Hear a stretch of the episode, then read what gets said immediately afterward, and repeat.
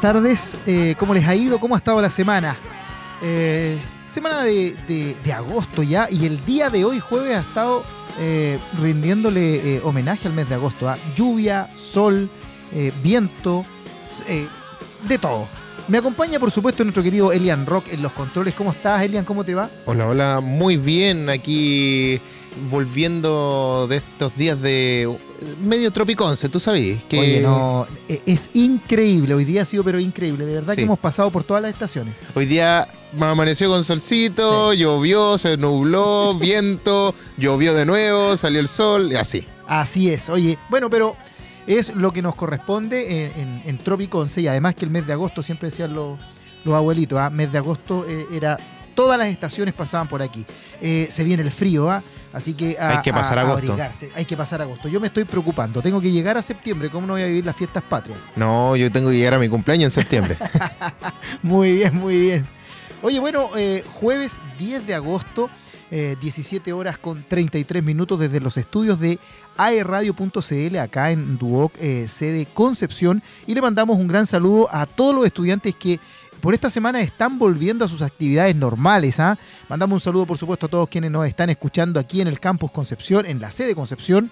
Y a quienes nos escuchan también en Campus Arauco y en Campus eh, Nacimiento también. Ya todos los muchachos de Duoc y a todos los estudiantes en general también que, que esta semana ya las casas de educación superior han estado eh, al 100% en, en su retorno eh, con las clases para iniciar este segundo semestre que es muy, muy intenso porque además pasa volando, muy, muy, rápido. Tú que vienes hace poco todavía siendo estudiante, ¿cómo vivías el segundo semestre, Elian?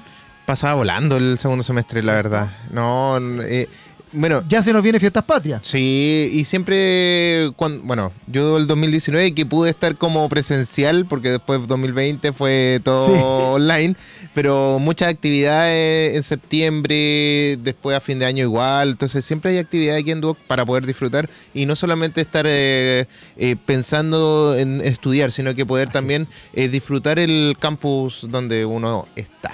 Así es. Oye, bueno, vuelven los muchachos a clases y vamos a comenzar de inmediato con las noticias deportivas y relacionadas también con el deporte de la educación superior, porque la proyección del deporte universitario para el segundo semestre, ¿cómo se viene?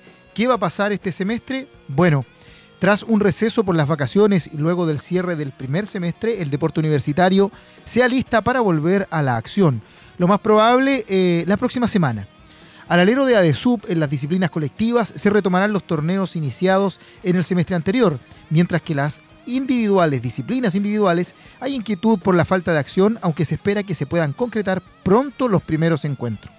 Luis Olivares, presidente de ADESUB por estos días, comentó que tenemos reunión de asamblea y ahí se tocarán todos los puntos sobre lo que viene. Lo más seguro es que se retome la segunda semana de agosto y la proyección es desarrollar las definiciones de los deportes colectivos en fases de grupos para luego sacar a los campeones regionales y en los deportes individuales se vienen al menos dos fechas este semestre para cada una de esas disciplinas.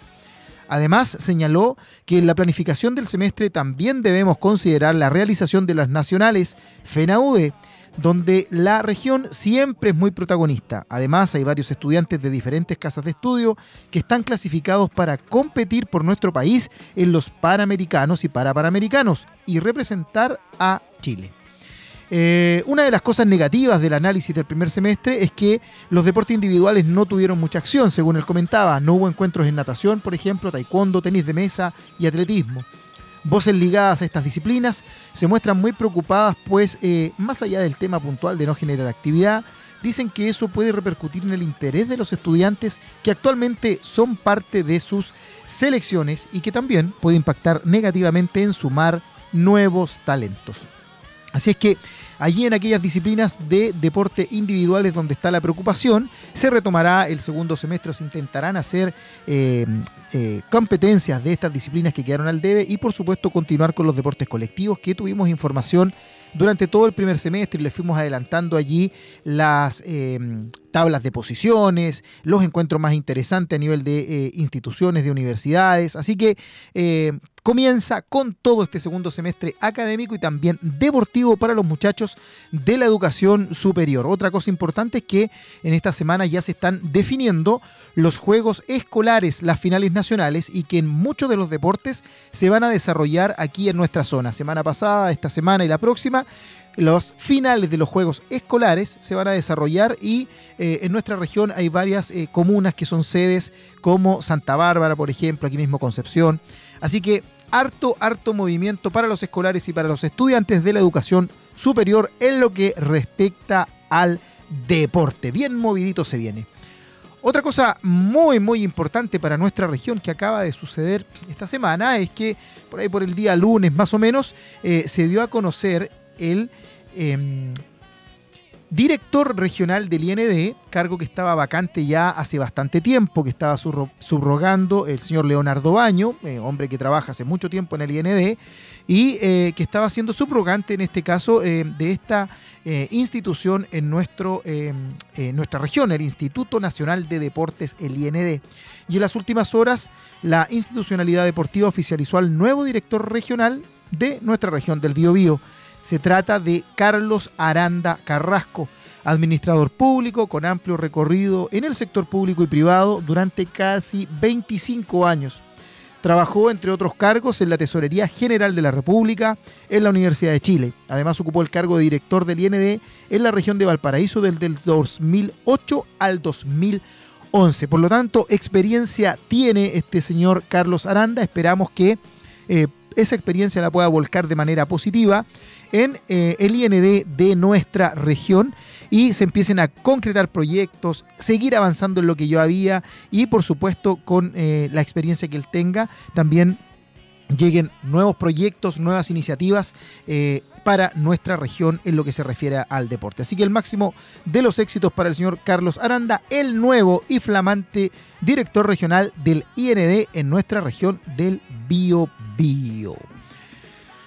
Em, noticias importantísimas también en, relación a deportistas. Eh, por ejemplo, Camila González lleva sus patadas por el mundo y su cuello se llena de medallas. Reportaje realizado por el Diario de Concepción, en donde eh, se le hace una entrevista muy interesante a, eh, a Camila, en donde viaja todo el tiempo de Concepción a Los Álamos, el fin de semana, luego a Santiago por un nacional, otro en Temuco. El 18 se va, por ejemplo, a Colombia, estuvo ya en Japón, y entre todo eso, Camila González se da el tiempo para estudiar kinesiología en la Universidad del Desarrollo.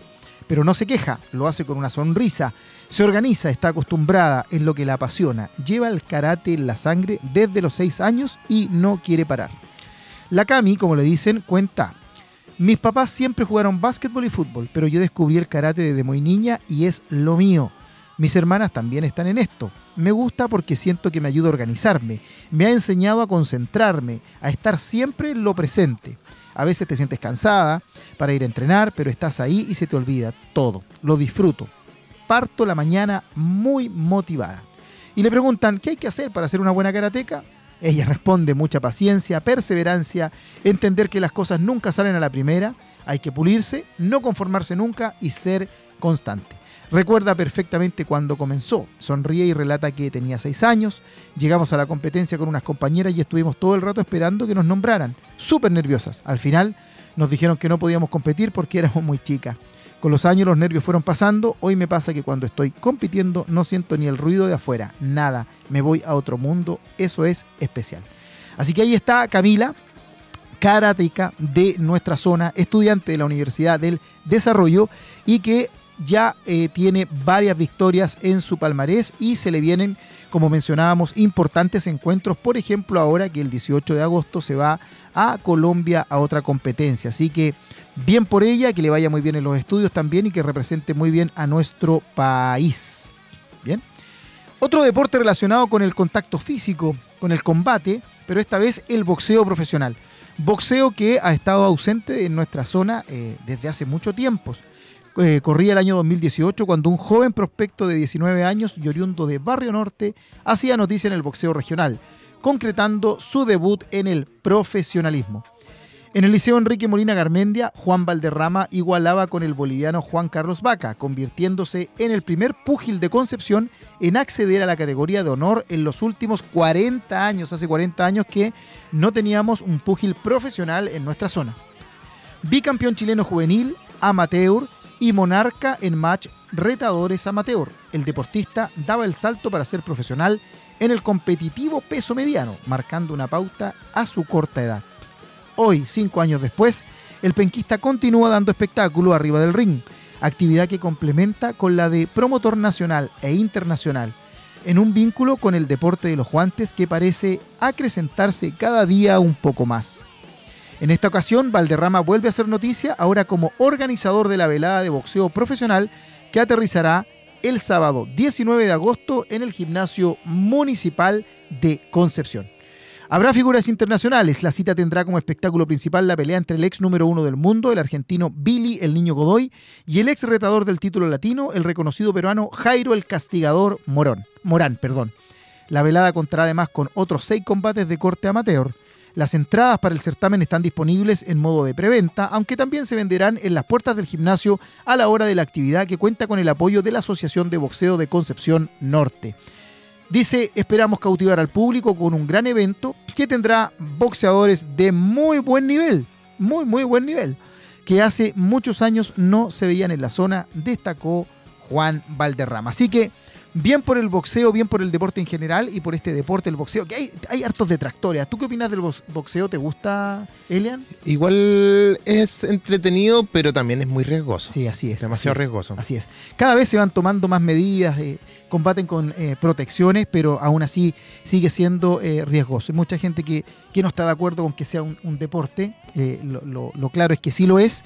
Y que tiene muchos seguidores. ¿eh? Pareciera que eh, los deportes de combate eh, no tienen tantos seguidores o hay muchos detractores, pero la verdad es que hay mucha gente que lo sigue. Hay mucha gente que, que está siguiendo y no solamente a través del, de, del medio común, sino que se enamoraron del deporte ya sea por alguna película, como las típicas las de Rocky. Muchos Así partieron es. por ahí y empezaron a entrar más a este mundo de- del boxeo, sobre todo. Así es. Así que ya lo saben entonces, se viene esta entretenida velada de boxeo en Concepción, volviendo, ¿cierto? Además teniendo un, eh, un hombre de nuestra zona de Barrio Norte en el profesional- profesionalismo, bien digo, en el boxeo. Eh, nosotros nos vamos a ir a una pequeña pausa con música. Ustedes no se despeguen de nuestra sintonía. Tenemos mucha, mucha información para seguirles contando desde los estudios de aerradio.cl. No se olviden también de nuestras redes sociales a través del Facebook, de Twitter, Instagram, TikTok, iTunes y los podcasts, ¿cierto? A través de Spotify por si te perdiste alguna de los programas anteriores o alguna de las entrevistas de alguien interesante que te haya parecido. Encuéntranos ahí. Y por supuesto nos puedes ver de manera eh, también directa a través de aerradio.cl y a través de señales del canal Mundo. Así que no te vayas, nosotros nos quedamos con buenísima música que ha elegido hoy día Elian. Volvemos en minutos.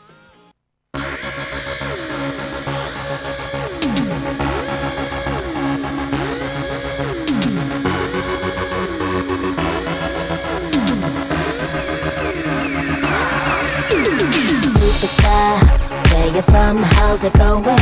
I know you got a clue what you're doing. You can play brand new to all the other chicks out here, but I know what you are, what you are, baby. Look at you, getting more than just a re-up, baby. You got all the puppets with the strings up, faking like a good one, but I call 'em like I see 'em. I know what you are, what you are, baby. Womanizer, woman, womanizer, you're a womanizer, oh, womanizer, oh, you're a womanizer, baby. You, you, you are, you, you, you are, womanizer, womanizer, womanizer. Boy, don't try to front, I, I know just, just what you are. Uh-uh. Boy, don't try to front, I, I know just, just what you are. Uh-uh. You got me going, you're oh so charming, but I can do it. You womanizer.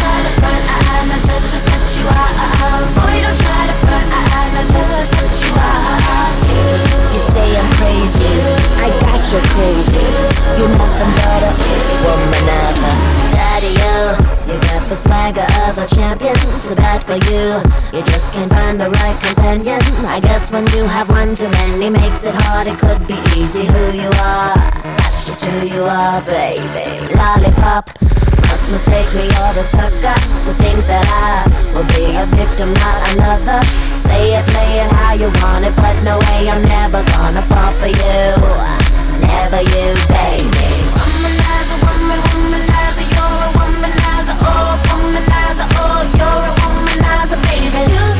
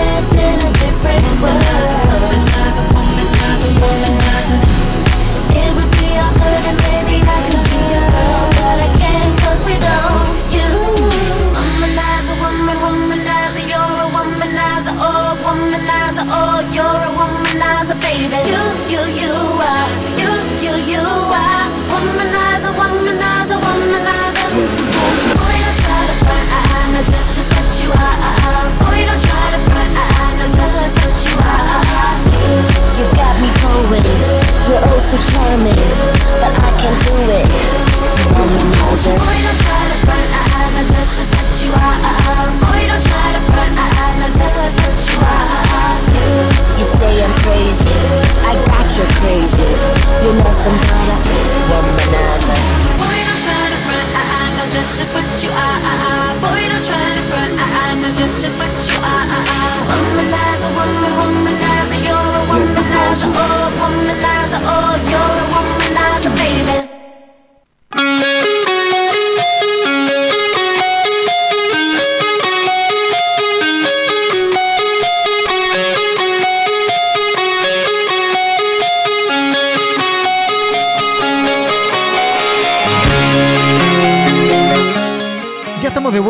Este segundo bloque de eh, Pasión Deportiva por aerradio.cl. Hoy día jueves ya 10 de eh, agosto. Em, seguimos con noticias eh, en el ámbito deportivo y en el ámbito regional. Porque hay dos jugadores de. dos jugadoras de la UDEC, del básquetbol femenino, que tuvieron una participación, están teniendo una participación interesantísima en mm, Praga. Eh, dos de las principales figuras del básquetbol de la UDEC femenino, Jovanka Lubetisi y Bárbara Cousiño, integraron el seleccionado chileno de la modalidad 3x3, que se disputó una nueva fecha de la Serie Mundial. Esta vez fue en Praga. Y se metió nada más ni nada menos el equipo chileno que entre los ocho mejores equipos. El equipo lo completan eh, Xiomara Morrison y Catalina Abulleres. Las nacionales venían de meterse ya en cuartos de final de Edmonton hace una semana, donde fueron eliminadas por Canadá. Esta vez lograron tres victorias y dos derrotas, superando en el camino a los representativos de Azerbaiyán, Suiza y a las alemanas de Düsseldorf Soos. Francia fue su verdugo en esta pasada.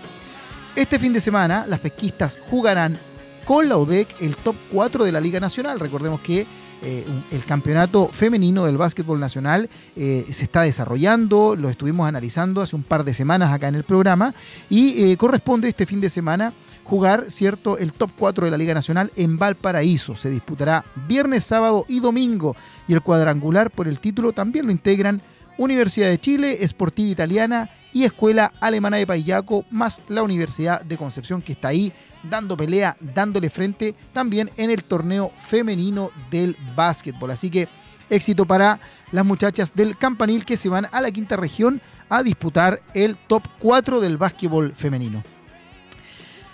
Seguimos con noticias de eh, mujeres y acá una, una pequeña campeona chorera lleva su ingenio al Panamericano de ajedrez. Una oportunidad única de mostrar su talento frente a tableros internacionales tendrá la ajedrecista de Talcahuano Valentina González, quien participará en el Campeonato Panamericano de la especialidad que se realizará este fin de semana en Chicago, Estados Unidos. La deportista chorera es actual campeona chilena invicta de la categoría sub-16, modalidad blitz o relámpago como también se le llama, y estándar como es el ritmo oficial internacional. Y podrá viajar gracias a, gracias a un proyecto del gobierno regional del Biobío enmarcado en el ítem Deportistas Destacados 2023. Este contempla el viaje, estadía y un plan de entrenamiento personalizado por un instructor y entrenador FIDE, más todos los recursos necesarios para que ella y su tutor acompañante puedan asistir. Al respecto, la consejera regional Alicia Yañez manifestó que para nuestro gobierno regional es siempre importante apoyar aquellos deportes que no siempre se dé preferencia a una sola especialidad. El ajedrez es importante por todos los beneficios que entrega y Valentina representa a esa juventud exitosa y que elige una vida sana. Se competirá y se medirá obviamente contra los mejores. La cita en Chicago corresponde a la competencia oficial panamericana de los Juegos Escolares, torneo oficial de la FIDE y la Confederación de las Américas para el Ajedrez, cuyos mejores jugadores participarán del Mundial. Para Daniel González, presidente del Club de Ajedrez Hualpén, eh, es importantísimo esto y dice al respecto, nos sentimos muy gratos de acoger a nuestra campeona porque representa a la región y a Chile y trasciende las banderas de los clubes, agradecidos del Gore porque son cientos los deportistas que son beneficiados en un arduo trabajo de más de 500 proyectos por año que se revisan. Agradezco al gobernador Rodrigo Díaz y a sus funcionarios por este proyecto, sin el cual Valentina no podría participar. Así que a Chicago los pasajes de Valentina con el ajedrez y esperamos que le vaya muy, muy, muy bien. En otra disciplina, pero seguimos, ¿cierto? Allí con eh, las mujeres en el podio, es otra penquista que sube al podio ante las mejores de Chile. Tras cerrar una temporada 2022 en la que dio muestras de que lo suyo con la gimnasia iba en serio, brillando en diferentes torneos a lo largo del país, este año Colomba Vivaldi está corroborando con hechos todo lo bueno que se proyectaba de ella. Y su última muestra fue el reciente Campeonato Nacional Avanzado, que reunió a las más destacadas exponentes del país en Santa Cruz, en Santa Cruz, perdón, digo, región de O'Higgins. En la cita organizada por el club IRFE, la penquista se ubicó entre las mejores de la categoría AC4, alta competencia nivel 4, para gimnastas entre 13 y 14 años. En total, fueron 11 deportistas en su serie, colgándose la medalla de plata en suelo y finalizando tercera en la clasificación individual general, que es la sumatoria de todos los aparatos. En un certamen que se extendió por dos días, partiendo con rutinas obligatorias y terminando con rutinas libres según la dificultad repertorio de ejercicios. Actuación que la dejó rozando la clasificación a la selección chilena, de la que quedó fuera por poco más de dos puntos nada más, tal como explica su formadora en el Club CIAF de Concepción, Loreto Varo. Este evento fue parte del proceso clasificatorio para selecciones nacionales en menores. Colomba había participado en el clasificatorio 1 que se hizo en el CEO de Santiago, donde hizo las mismas rutinas. Ese tenía una ponderación de 30%, mientras que este nacional valía un 70%. Sumados los dos torneos se definían seleccionadas, quienes debían sumar 70 puntos. Colomba sumó 67.3. No alcanzó a cumplir el puntaje, pese a que quedó cuarta en el proceso clasificatorio. Aún así, estamos muy satisfechos con el tercer lugar nacional, especialmente por su desempeño técnico, apuntó. Punto a, destacar es el hecho que de las 11 participantes de su clase, solo 3 eran de provincia y el resto de Santiago. Campeona nacional de la categoría AC1 fue Eloísa Campos del Club Lautaro Valenzuela y segunda resultó Martina Villegas del Atlético Nacional, mientras que Colomba Vivaldi cerró el podio con el tercer lugar como lo mencionábamos. Así que estuvo allí, estuvo allí para integrarse a la selección nacional, pero así como va, eh, claramente lo va a lograr en los próximos campeonatos de los próximos años. Así que eh, mucho éxito para Colomba, para el Club CIAF de Concepción, que siempre está trabajando de manera intensa con el deporte de la gimnasia. Así que muy, muy bien por ella y por quienes también están trabajando codo a codo. No, no siempre, eh, o, el, o el deportista nunca está o nunca debiese estar solo. Siempre hay detrás los entrenadores, el equipo técnico, el club al que representa, la familia, por cierto. Así es que éxito también, por supuesto, para ella. Seguimos en la región, nos cambiamos de deporte y es que vuelve el básquetbol también de alto nivel eh, para el equipo de nuestra zona, para la UDEC. Eh, la UDEC volverá a enfrentar a Obras En las últimas horas se desarrolló el sorteo de la quinta edición de la Basketball Champions League Américas, máximo evento continental de clubes. Recordemos que ya hace un par de años la Universidad de Concepción en el equipo masculino está participando de este torneo. De hecho, hubo que hacer algunas adecuaciones allí en el gimnasio A de la Casa del Deporte para que pudiese cumplir con los reglamentos que exige en este caso eh, la FIBA eh, para los derechos de transmisión, iluminación, espacio, etc. Eh, y Universidad de Concepción lo ha hecho muy muy bien.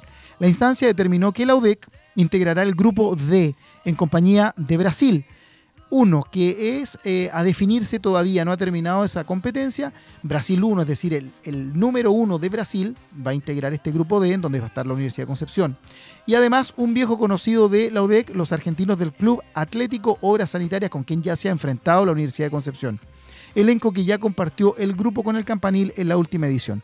La primera ventana, es decir, el primer encuentro de esta jornada de competencia, será en el mes de diciembre. Así que básquetbol de alto vuelo, básquetbol de eh, altísima calidad vamos a volver a tener en nuestra zona y esperamos que le vaya muy muy bien al campanil, obviamente en las competencias que vienen por delante. Eh, seguimos en la zona, pero nos saltamos al, al fútbol. Eh, equipo que apasiona a la zona, equipo característico de nuestra región. El León de Collado y yo, en homenaje a ellos, vine hoy día vestido de eh, morado. ¿Qué te parece? ah? Me falta el número en la espalda, no me ando con la camiseta el León. Un grande. Oye, Deportes Concepción metió otro triunfazo el fin de semana sobre la hora y salió definitivamente de la zona de descenso. Venía veníamos conversando reiteradamente eh, la mala campaña que venían haciendo los equipos de la zona. No se escapaba eso, lamentablemente el León de Collao venía muy, muy mal a los tumbos, partió perdiendo todas las primeras fechas, muy mal al fondo de la tabla y arriesgando obviamente el descenso. Poco a poco fue mejorando y, y bueno, fue así como con gol de Gabriel Vargas en el minuto 89, el León venció por 2 a 1 a Osorno, ganó su tercer encuentro consecutivo y superó a Linares en la tabla de posiciones. No fue con el juego que mostró ante Lautaro ni con la contundencia que tuvo contra Trasandino, pero a esta altura no importa mucho. Lo que valen son los puntos.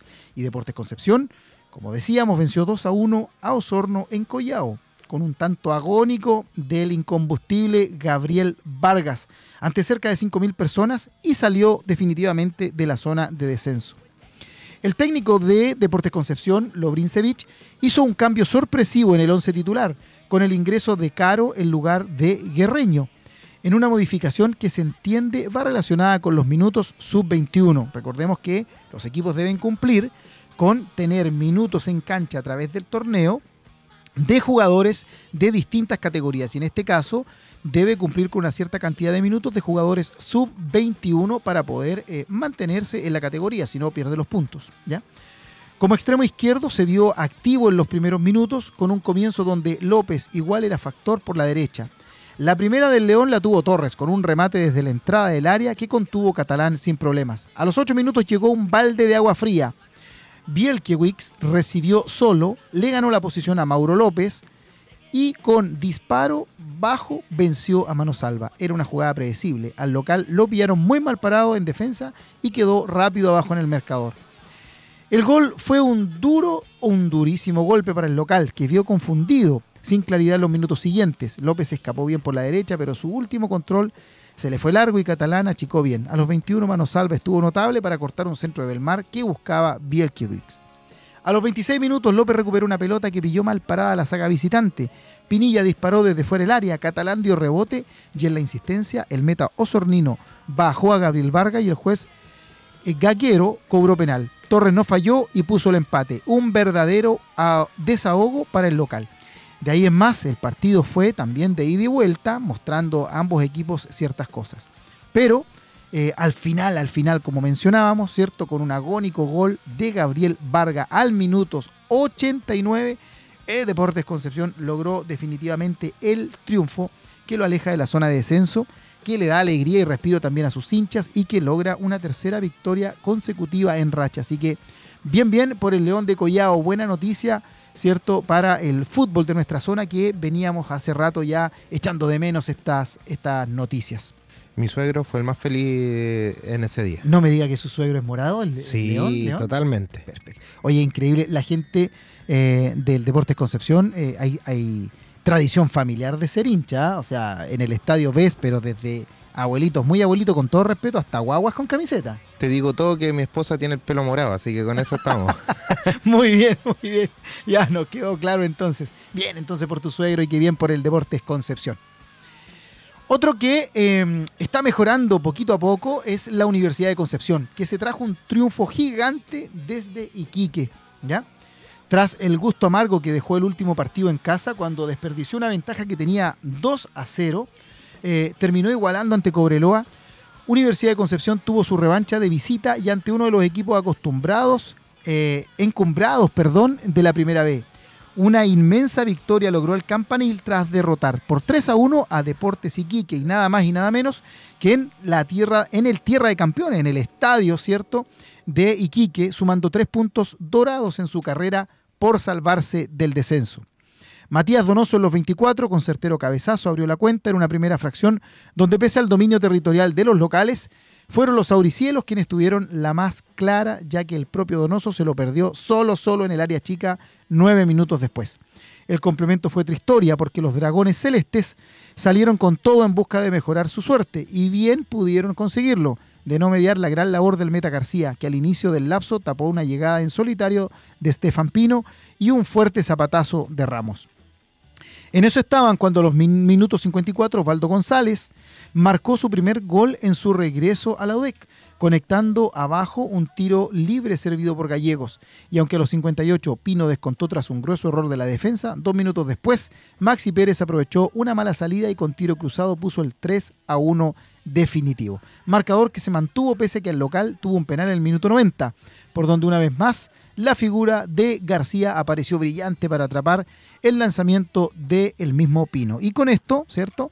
Dándole el triunfazo este a la Universidad de Concepción. Con este triunfo el Campanil sumó 22 puntos y le sacó 5 a Puerto Montt, que cierra la tabla con 17 puntos.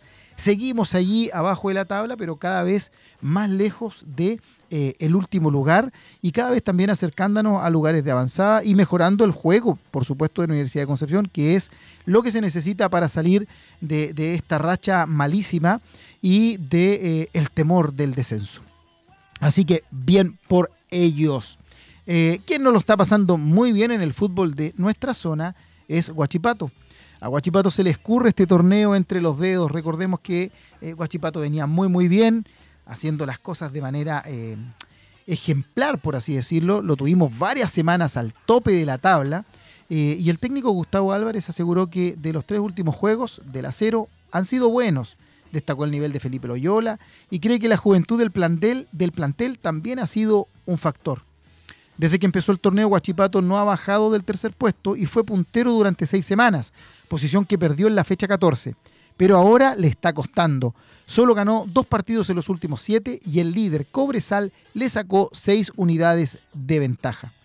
Tras el 2 a 2 ante Coquimbo, el técnico Gustavo Álvarez expresó que el partido fue tal cual como se prevenía, como se preveía. Teníamos muy claro qué hace Coquimbo y lo que hacemos nosotros. Ellos apelan a la salida rápida, recuperando el balón en su campo, y así fue el gol. Nosotros apostamos a la, a la posesión prolija, llegar con mucha gente y generarnos situaciones para marcar. En el segundo tiempo el partido se hizo más trabado para ambos. No quisimos decir si el punto fue justo y si es positivo o no, lo veremos al final del torneo. El DT sostiene que venimos de tres presentaciones buenas con O'Higgins, fue muy bueno, contra Colo Colo bueno, aunque no lo pudimos sostener ni concretar lo que generamos. Este partido también fue bueno, pero ir dos veces arriba en casa y empatarlo te deja una sensación extraña. Eso es lo que menciona el técnico de Huachipato. Es un torneo tan irregular, aunque más lejos siguen en carrera y advirtió que de la fecha 1 a la 14 hubo un crecimiento constante y luego un altibajo. Pero creo que estamos saliendo de esta situación. Colectiva e individualmente estamos recuperando algunos rendimientos y eso no, no y eso nos deja tranquilo. Así que Vamos con eh, eh, Guachipato con retomar el camino que venía. Estamos terceros en la tabla, pero claramente se va escapando un poquitito esta situación. Después de Cobresal hay siete equipos separados por solo cuatro puntos. No pueden dormirse y Álvarez sentenció que cada equipo sabrá lo que pasa, pero nosotros ganamos un partido de los últimos seis. Tenemos el plantel más joven del torneo y eso da una ventaja. Hablamos de un plantel de 24 años promedio que tiene que vivenciar experiencias como esta y aprender, pero rescató lo bueno que hicimos los últimos partidos, más allá de la cosecha de puntos. Así que viene ahí por Coachipato que está destacando con el tema de ser el plantel más joven del torneo eh, y que el técnico lo ve como una fortaleza, quizás por... Eh, el, rendimiento físico, por eh, el cansancio que se va generando, por las lesiones, etcétera, pero que también otros pudieran atribuirlo a alguna debilidad, puesto de la experiencia que él mismo menciona que también deben ir, ganando. Así que vamos, Guachipato, que aún queda eh, torneo, pero no hay que bajar los brazos. Seguimos entonces con Naval. ¿Qué pasa con Navalito? Ah, el eterno de Talcahuano. Naval se complica en la tabla con solo tres partidos en el horizonte. Mayeco le robó el primer puesto y ahora hay seis equipos en la parte alta separados por apenas cinco puntos. El técnico chorero habla de ansiedad por timbrar, el boleto. Desde que le robó la punta a Constitución parecía que Naval se quedaría en la cima de la zona sur sin contrapeso. Eso hasta que los empates con Pumanque, Imperial y el último perdido 0 a 1 en casa de Hualqui que lo dejan segundo debajo de Mayeco, aunque solo por diferencia de goles. Ambos tienen 34 puntos y quedan 9 por jugarse. Avanzan 2 y los mejores terceros. Es una final de miedo la que se nos viene. Además, venían de caer goleados 0 a 3 por Lota, en un juego que a la larga también puede ser clave. El técnico Alejandro Pérez comentó que siento que hay demasiada ansiedad, sobre todo en nuestra línea ofensiva esa sensación de que la clasificación está a la vuelta de la esquina y hay que cerrarla ahora mismo, no nos ha hecho bien. En la faceta defensiva sí estuvimos bien, pero no en el finiquito, que es para poder abrochar el juego. Walkie viene en racha. ¿Se vio sorprendido el ancla? El DT señaló que se jugaron una final y no sé si nosotros lo entendimos igual. Hubo desconcentración nuestra en el gol, en un partido que era para un empate. Fue un encuentro de mucho roce, de cortar el juego y lo ganan en una pelota detenida, una de las pocas ocasiones que tuvieron. Así que allí tenemos entonces a Navalito que está también dando la pelea, esperamos que, no decaiga, vamos con todo. Em, y obviamente em, esperamos que le vaya muy muy bien.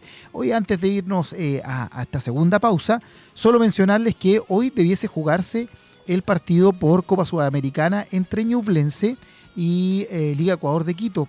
Lamentablemente por temas extra deportivos, em, en las últimas horas fue asesinado un candidato a la presidencia de Ecuador. Em, el técnico menciona que está muy preocupado por su gente y también obviamente está ahí en duda si se irá a poder eh, realizar o no este encuentro o si se dan las garantías eh, para poder sacar adelante este partido. Jaime García, técnico ñublense, aseguró que el plantel chillanejo está con miedo en Ecuador de cara al duelo de vuelta por los octavos de final en la Copa Sudamericana ante Liga de Quito.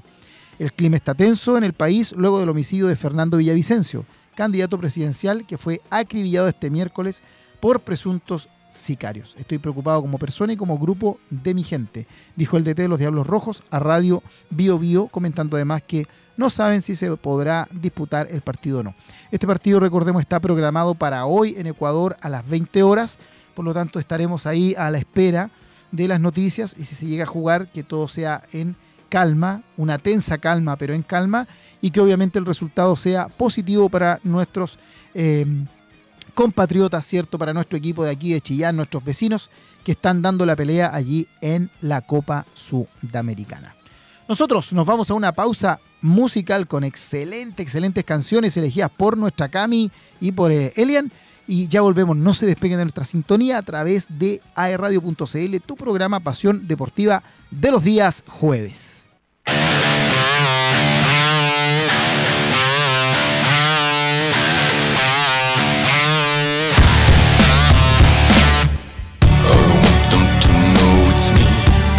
that's on my head.